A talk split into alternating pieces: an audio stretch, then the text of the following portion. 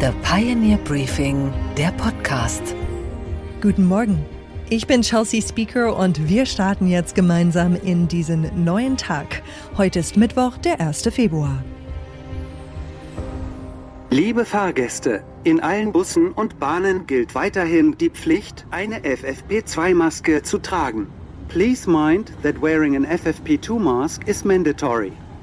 Solche Durchsagen gehören Schritt für Schritt der Vergangenheit an. Der Corona-Sound verschwindet aus dem Alltag. In Bundesländern wie Hamburg fällt heute die Maskenpflicht in Bus und U-Bahn.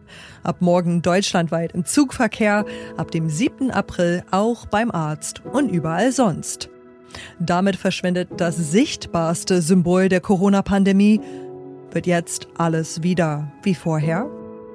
Oder bleiben unsere Gewohnheiten nachhaltig verändert? Was auf jeden Fall sein großes Comeback feiert, ist die Dienstreise. Dabei dachte man auch beim IFO-Institut noch im Corona-Jahr 2020, dass die Dienstreise ersetzbar sei, wie hier im ARD-Interview. Und nun zeigt sich, es geht auch ohne. Vorher hat man sich das vielleicht gar nicht vorstellen können oder hat gar nicht darüber nachgedacht.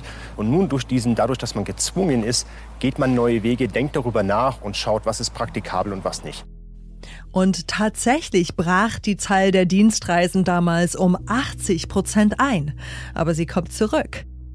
Laut Süddeutscher Zeitung gab es schon im letzten Jahr einen Anstieg um ein Drittel, Tendenz weiter stark steigend. Dank Impfquote gibt es bei Konferenzen wieder Freude über den kreativen Austausch von Angesicht zu Angesicht. Die berühmte Videoschalte kann das nicht ersetzen. Der Unterschied ist, dass bei der Dienstreise jetzt eher der Zug und das Auto bevorzugt werden und weniger das Flugzeug. Aber man will sich auf Konferenzen wieder richtig treffen, sich austauschen und abends ein Glas zusammen trinken. Was auch zurückgekommen ist, ist der Handschlag, zumindest in meinem Umfeld. Die Zeiten, wo man sich umständlich mit den Ellbogen, der Faust oder sogar mit den Füßen zur Begrüßung abgeklatscht hat, die sind vorbei. Was hingegen bleibt, ist das Homeoffice. Man muss nicht von 9 to 5 im Büro sein, um produktiv zu arbeiten. Auch in den eigenen vier Wänden kann man seinen Beitrag leisten. Hubertus Heil, Arbeitsminister und SPD-Linker, sagte schon 2020, Ich glaube, dass wir aus dieser Krise, aus dieser schwierigen Zeit lernen sollten. Wir haben uns vorher schon damit beschäftigt, auch Vorschläge uns angeguckt. Niemand soll gezwungen werden. Homeoffice ist ja für viele Menschen auch eine Belastung. Für andere ist es ein Stück Selbstbestimmung. Aber wo das betrieblich möglich ist, möchte ich, dass wir das Beschäftigten in Zukunft auch ermöglichen. Andere Länder wie die Niederlande haben das seit vielen Jahren.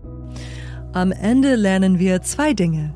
Nach der Zeit der Beschränkungen und Lockdowns sind wir vielleicht freier als vorher, zumindest im Arbeitsleben. Und zweitens, auch in modernen Zeiten trifft man sich gerne in echt und schüttet anderen die Hand. Das ist unsere Gewohnheit, das macht uns menschlich. Und das ist doch eine schöne Erkenntnis am Ende der Maskenpflicht. Unsere weiteren Themen heute Morgen. Mein Kollege Rasmus Buchsteiner spricht mit dem Wirtschaftsweisen Martin Werding. Er findet, die Beamtenpensionen sind zu hoch. Das Beamtenversorgungssystem ist im Grunde auch nicht langfristig tragfähig, genauso wenig wie das Rentensystem. Also der stärkste Hebel, den man hat, und der wirkt leider nur sehr langfristig, wäre ernsthaft zu überlegen, wo wir wirklich Beamte brauchen. Unsere Börsenreporterin Anne Schwedt berichtet über neue Quartalszahlen bei McDonald's. Mensch und Delfin machen gemeinsame Sache und in Rom hat ein Kanalarbeiter den Fund seines Lebens gemacht. Wer in Deutschland verbeamtet ist, der kann sich im Alter auf eine gute Rente freuen. Dieses Privileg haben längst nicht alle Arbeitnehmerinnen und Arbeitnehmer. Professor Martin Werding lehrt an der Ruhr-Universität Bochum und gehört zu den Wirtschaftsweisen, sitzt also im Sachverständigenrat zur Begutachtung der gesamtwirtschaftlichen Entwicklung. Werding findet, die Beamtenpensionen sind zu hoch und kosten uns alle zu viel Geld. Wie und warum er das ändern möchte, das hat mein Kollege Rasmus Busteiner mit ihm besprochen. Los geht's! Guten Morgen, Professor Werding. Guten Morgen, Herr Buchsteiner. Sagen Sie, wie üppig sind eigentlich die Pensionen in Deutschland im Vergleich zu den Renten? Ja, man hat manchmal das Gefühl, dass äh, Leute, die keine Pension kriegen, sich das noch besonders toll vorstellen. Man muss vielleicht eines beachten. Im 1 zu 1 Vergleich ist da im Grunde von vornherein nicht, nicht vorgesehen. Eine Beamtenpension hat zwei Komponenten. Das ist sowas wie eine Regelaltersversorgung, wie die gesetzliche Rente, plus eine großzügige, das kann man doch sagen, betriebliche Altersvorsorge. Und äh, ja, wenn man so einen Vergleich anstellt, weiß ich, mit einem langjährigen Facharbeiter, der eben auch gut abgesichert ist in einer Branche, wo auch betriebliche Versorgung ähm, üblich ist, sind Beamte jetzt dann im Alter doch noch immer relativ gut gestellt. Ja, ich habe mal nachgeguckt, der durchschnittliche Zahlbetrag äh, bei den Pensionären 3.170 Euro durchschnittlich, die Durchschnittsrenten zwischen 800 bis 1.200 Euro. Das wird so zutreffen. Ich habe die Zahlen jetzt äh, selber nicht überprüft, aber man muss da zwei Dinge im Kopf behalten. Erstens, durchschnittliche Renten richten sich auch nach der durchschnittlichen Zeit, die die jeweiligen Versicherten eingezahlt haben. Und das ist in sehr vielen Fällen eben nicht wirklich das ganze Erwerbsleben, während Beamtenkarrieren relativ lang sind typischerweise. Also da müsste man schon Rentner suchen, die auch wirklich 40 Jahre, 35 Jahre mindestens eingezahlt haben. Und ein zweiter Punkt ist, ähm, wir haben bei den Beamten natürlich auch verschiedene Einstufungen. Es gibt wirklich ganz einfache Beamte, die also auch entsprechend niedrig qualifiziert sind und geringe Besoldungsstufen nur haben, aber der Mix ist doch ein anderer als bei den gesetzlichen Rentnerinnen und Rentnern. Das heißt, in beiderlei Hinsicht müsste man Vergleichsfälle suchen und dann ist der Faktor vielleicht nicht mehr vier oder was auch immer er zurzeit ist, sondern dann wird er deutlich kleiner, was die gesetzliche Rente allein betrifft, die Komponente der betrieblichen Versorgung. Und dann würde ich aber immer noch sagen, es stimmt, Beamte sind gut versorgt. Aber die Orientierung bei den Pensionen nach den Dienstjahren und auch nach dem letzten Einkommen, ist das aus Ihrer Sicht noch zeitgemäß? Ja und nein. Also ich glaube, man muss schon auch gucken, welche besonderen Erwartungen auf Beamten lasten. Nicht? Wir wollen, dass sie unbestechlich sind, dass sie gesetzestreu sind bis zum letzten Tag ihrer Dienstzeit und so. Und äh, da ist so diese spezielle Governance, also man kann eine auskömmliche, gute Versorgung bis zum letzten Tag verspielen, wenn man sich fehlverhält, die ist da vielleicht schon auch ein bisschen Teil dieses Spiels, aber momentan sind die Verhältnisse doch relativ extrem. Also Beamte werden im aktiven Dienst nicht so gut bezahlt. Überall, wo der öffentliche Sektor in Konkurrenz tritt zu anderen Arbeitgebern, hat er eher Mühe, Leute zu finden. Es sei denn die, die sich dann angezogen fühlen durch die große Sicherheit und durch die hohe Versorgung im Alter und ob das noch wirklich ein idealer Mix ist, ähm, ob man nicht das Gesamtpaket ein bisschen anders definieren könnte. Da sehe ich durchaus Spielräume. Ja, jetzt haben sich die Pensionsausgaben für Staatsdiener in der letzten Zeit so entwickelt. Ähm, Im Jahr 2021 waren das 52,5 Milliarden Euro in total. Setzen wir das mal ins Verhältnis, damit wir wissen, woran wir sind. Wofür gibt der Staat eigentlich Geld in gleicher Größenordnung aus im Augenblick? 50 Milliarden, ja, wenn wir irgendwie zum Beispiel alle Ausgaben im Bereich Arbeitsmarkt und Grundsicherung zusammenzählen, kommen wir in ähnliche Größenordnung. Verteidigungsetat Während Rente, das sind so 350 Milliarden. Das ist also doch deutlich mehr, aber natürlich auch ein wesentlich größerer Personenkreis, der da erfasst ist. Ja, oder der Verteidigungsetat, das ist vielleicht auch so eine Größenordnung. Der Verteidigungsetat, ja, vor allem da wissen wir auch, dass der doch tatsächlich eher noch zu klein war zuletzt, dass man da mit Sondervermögen mit 100 Milliarden verteilt auf ein paar Jahre nachlegen muss. Aber das ist, glaube ich, ein anderes Thema. Jetzt gehen die Babyboomer allmählich in den Ruhestand. Das steht jetzt an. Wie wird sich denn da die Zahl der Pensionäre, der äh, Staatsdiener im Ruhestand entwickeln in den nächsten Jahren mhm. absehbar? Ja, für die ähm, Zahl der Beamten, die in Ruhestand gehen, ist jetzt nicht so die Demografie, ist der Babyboom nicht so entscheidend, aber da spielt dann eine Rolle das Einstellungsverhalten im öffentlichen Dienst, eine gewisse Expansion so in den 70er, 80er Jahren. Und äh, auch da ist also jetzt eine relativ große Pensionierungswelle zu erwarten. Und darum, und auch das ist ein Grund, über Beamtenversorgung zu reden, das Beamtenversorgungssystem ist im Grunde auch nicht langfristig tragfähig, genauso wenig wie das Rentensystem. Und äh, deswegen sollte man da über Reformen nachdenken. Zum Zweiten ist es auch so, wenn wir Rentenreformen angehen, und das müssen wir eben auch, und da ist die Demografie entscheidend, äh, dann ist es unausweichlich, auch bei den Beamten Reformen zu machen, denn da gibt es eine Regel, nach der Rentenreformen wirkungsgleich auf die Beamten übertragen werden müssen, wobei nie so ganz klar ist, was das eigentlich bedeutet. Das sind ja unterschiedliche Systeme, also Wirkungsgleichheit ist da nicht immer ganz gut zu überprüfen. Was schlagen Sie denn jetzt eigentlich konkret vor als Ausgabenbremse in diesem Bereich bei den Pensionen? Also der stärkste Hebel, den man hat, und der wirkt leider nur sehr langfristig, wäre ernsthaft zu überlegen, wo wir wirklich Beamte brauchen. Also den Zugang zu diesem Beamtenstatus mal wirklich auf die zu beschränken, wo wir hoheitliche Funktionen haben, äh, wo wir uns dann auch genau das wünschen, was ich vorher gesagt habe, eben absolute Gesetzestreue, Unbestechlichkeit. Das sind also mit Sicherheit Polizisten, äh, das sind äh, dann sicherlich auch Zeitsoldaten für die Zeit, die sie sowas machen. Das sind noch ein paar andere Funktionen, Richterinnen und Richter. Um ans Oberende der Qualifikationen zu gehen. Aber längst nicht alle, die heute als Beamtinnen und Beamte geführt werden, müssten deshalb Beamte sein. Wo kann man auf Verbeamtung verzichten aus Ihrer Sicht? Nun, wir haben ja auch schon Bereiche, wo es im Grunde durcheinander geht. Ja, also manche Länder haben im Bereich der äh, Lehrerinnen und Lehrer ähm, teilweise sogar überwiegend nur ähm, Angestelltendienstverhältnisse vorgenommen und äh, kehren zurzeit wieder dahin zurück zu Verbeamten, weil die sich gegenseitig Konkurrenz machen um Bewerberinnen und Bewerber, weil wir Lehrerknappheit haben. Aber das ist sicherlich ein Bereich, wo man ähm, da anders rangehen könnte. Ich würde sogar sagen, auch Professorinnen und Professoren müssen nicht zwingend Beamte sein. Viele andere Länder haben das auch nicht so geregelt. Es ist halt nur so, dass man typischerweise sagt, äh, Forscherinnen, Forscher, so von der Statur eines Professors, einer Professorin, denen gibt man eine gewisse Unabhängigkeit. Das heißt also eine Dauerstellung. Tenure nennen das die Amerikaner. Das ist da ein wesentliches Merkmal. Aber dafür brauchen sie kein Beamtenverhältnis. Das kann man auch beim ganz normalen privatrechtlichen Dienstverhältnisse herstellen. Also man kann da relativ breit rangehen und prüfen, wer muss wirklich Beamter sein, wer hat diese hoheitlichen Funktionen, wo die, die große Versorgung dann hinten raus vielleicht auch einen wichtigen Anreiz darstellt. Warum scheut sich die Politik denn tatsächlich so zurück? Also warum diese Zurückhaltung bei Reformen, was diesen Bereich betrifft?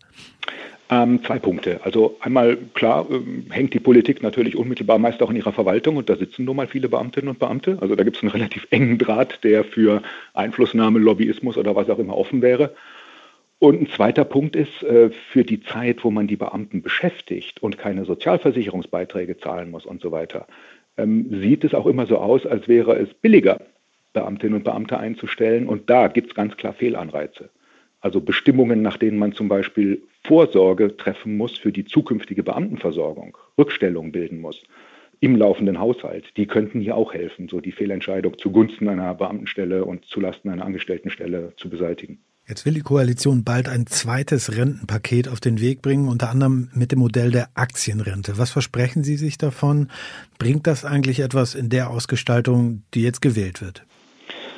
Ich fange mal mit dem Grundsätzlichen an. Also wir haben unser Rentensystem äh, bislang im Umlageverfahren finanziert. Also wer immer da Beiträge eingezahlt hat, dessen Beiträge wurden sofort wieder ausgegeben, um die jeweiligen Renten zu bezahlen.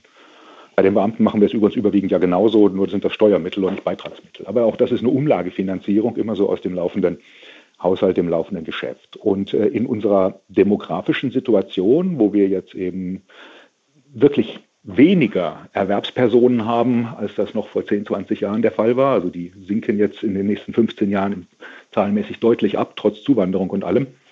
Ähm, und wir eben dann die geburtenstarken Jahrgänge ähm, ins Rentenalter gehen sehen. Da entsteht einfach eine ziemliche Anspannung bei der Finanzierung der Renten, so wie auch die Haushalte bei den Beamtenpensionen unter Druck geraten. Und äh, das heißt, Umlagefinanzierung funktioniert unter unseren demografischen Rahmenbedingungen nicht mehr so gut wie früher. Und die einzige Alternative, die man dann hat, ist ergänzende Kapitaldeckung, also das Umlagesystem mit etwas ähm, ja, geringerem Schwung als bisher fortführen, das Sicherungsniveau da eben nicht mehr so hochziehen, dass die Beiträge ähm, ganz massiv steigen müssen. Und dann aber was daneben stellen, was für die Älteren eine Ergänzung äh, und im Idealfall das frühere Sicherungsniveau äh, gewährleistet. Also ergänzende Kapitaldeckung ist gegeben unsere demografische Situation eine passende Antwort, die einzige, die es gibt zumindest. Und dann kann man noch fragen, wie legen wir das Geld an? Aktien oder andere Anlageformen. Und wo genau siedeln wir sowas an? Machen wir das in der ersten Säule, wie es jetzt vom Finanzminister Lindner vorgeschlagen wird, mit diesem Generationenkapital? Also es gibt einen Aktienfonds, mit dem man dann die gesetzlichen Renten äh, mitfinanziert, nicht allein, aber immerhin mitfinanziert. Oder machen wir das eher im Bereich der betrieblichen oder der privaten Vorsorge, wie es das erste wäre so das Modell, das in Großbritannien jetzt seit ein paar Jahren ähm, in Gang gesetzt worden ist. Und äh, in der dritten Säule bei der privaten Vorsorge, das ist im Grunde das, was Schweden seit 20 Jahren sehr erfolgreich macht. Also diese Modelle müssten wir uns vielleicht noch ein bisschen genauer angucken. Das Generationenkapital von Herrn Lindner selber überzeugt mich aus verschiedenen Gründen nicht so ganz. Aber die Richtung als solche ist richtig. Jetzt regiert die Ampel gut ein Jahr. Professoren geben mitunter auch Noten. Welche Note würden Sie der Ampel gehen, wenn es um Alterssicherung geht? Ja, also man kann der Regierung sicherlich attestieren, dass sie eine ganze Menge unerwartete, allergrößte Probleme zu lösen hatte in dem guten Jahr, das sie jetzt im Amt ist. Insofern ist die Frage, was haben sie im Bereich der Alterssicherung getan, vielleicht nicht der einzige und nicht der fairste Blickwinkel. Aber da war im Grunde der Koalitionsvertrag eine leichte Enttäuschung. Von Alterssicherung war da nicht viel die Rede und zu den meisten Punkten wurden gesagt, da machen wir nichts, da müssen wir nichts tun. Rentenalter, Rentenniveau soll so bleiben, Rentenbeiträge angeblich auch, das passt ja gar nicht zusammen. Und äh, jetzt, nach einem Jahr, wo dann eben vieles andere dazwischen kam, Ukraine-Krieg, Energiekrise, geht die Regierung tatsächlich an diese Punkte raus aber geht im Grunde auch nicht auf mögliche Kritik ein. Also entwickelt jetzt so diesen Gedanken, in der ersten Säule da eine gewisse Rücklage zu bilden, hat eine Fokusgruppe eingesetzt dazu, wie man im Bereich der privaten Vorsorge vielleicht was Besseres entwickelt als Riester. Aber so die wahre Dimension der demografischen Probleme unserer Altersversorgung, die wird da im Grunde nicht wirklich politisch aufgegriffen. Hört sich an wie eine 4 Plus. Ähm, wenn Sie das in eine Note gießen wollen, wir geben relativ freundliche Noten mittlerweile. Vielleicht ist es auch eine 3 minus. Professor Werding, herzlichen Dank für das Gespräch. Nicht zu danken, bitte sehr. Und was ist heute an den Finanzmärkten los? Da gibt es weiter in der Berichtssaison wichtige Quartalszahlen für die Anleger. Den Überblick hat wie immer Anne Schwedt. Guten Morgen, Anne. Hey, Chelsea. ExxonMobil, der riesige Ölkonzern, gilt unter Klimaschützern als aus der Zeit gefallen. Aber die neuen Zahlen zeigen, es läuft trotzdem hervorragend. Stimmt's? Es könnte nicht besser laufen, Chelsea. ExxonMobil hat im vergangenen Jahr mehr verdient als jemals zuvor. Gewinne konnten in 2022 verglichen mit dem Vorjahr um 140 Prozent gesteigert werden. Beim Umsatz gab es einen Plus von 45 Prozent. Im letzten Quartal allein waren es 12 Prozent. ExxonMobil geht wie viele Ölkonzerne einfach als Gewinner aus dieser Energiekrise.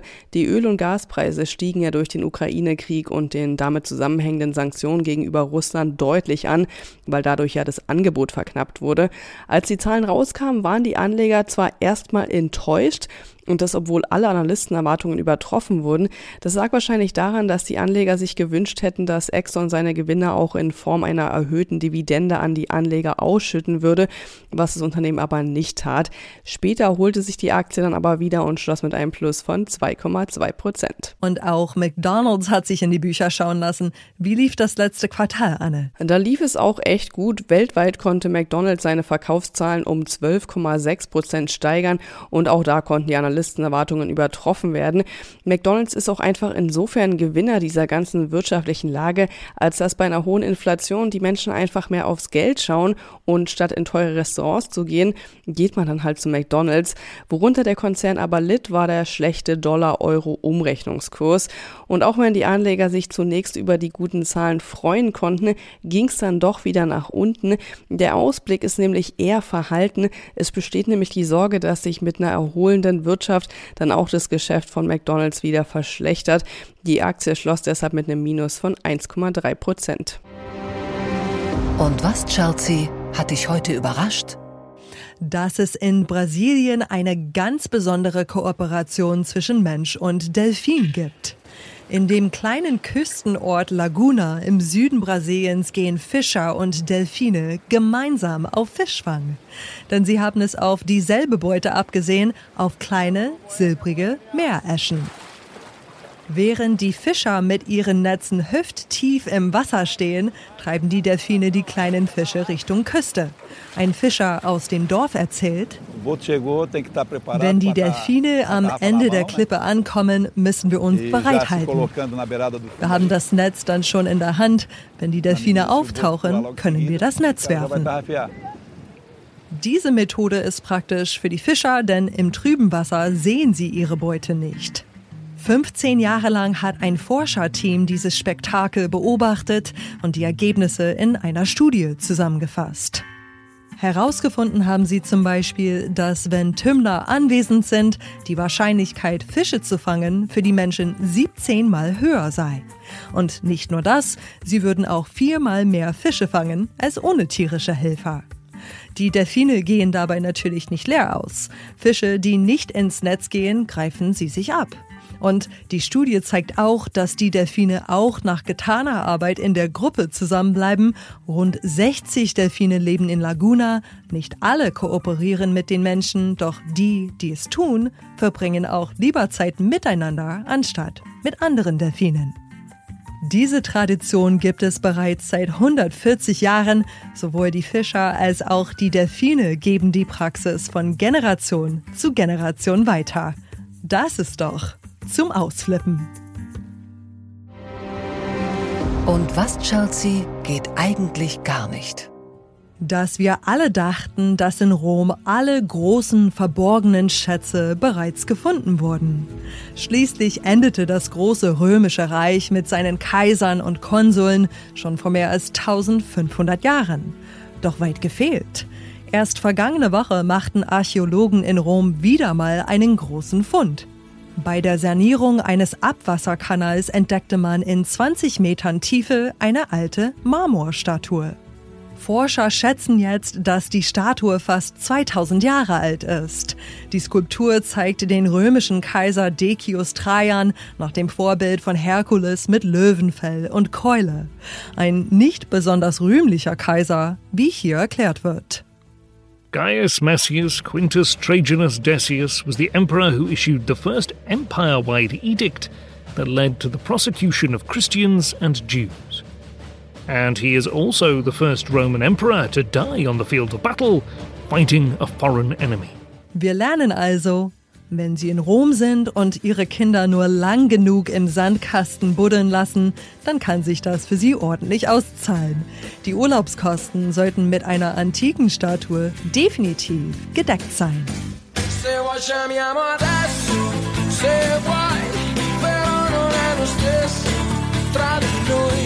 Da solo non mi basta, stai con me.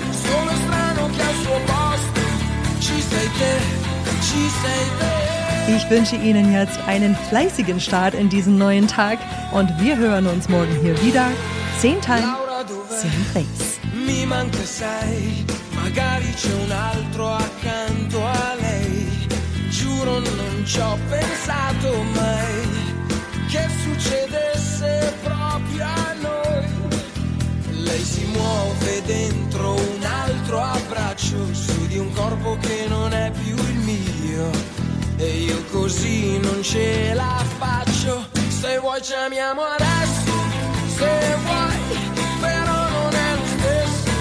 Tra di noi da solo non mi basta stai con me. Sono strano che al suo posto ci sei te ci sei te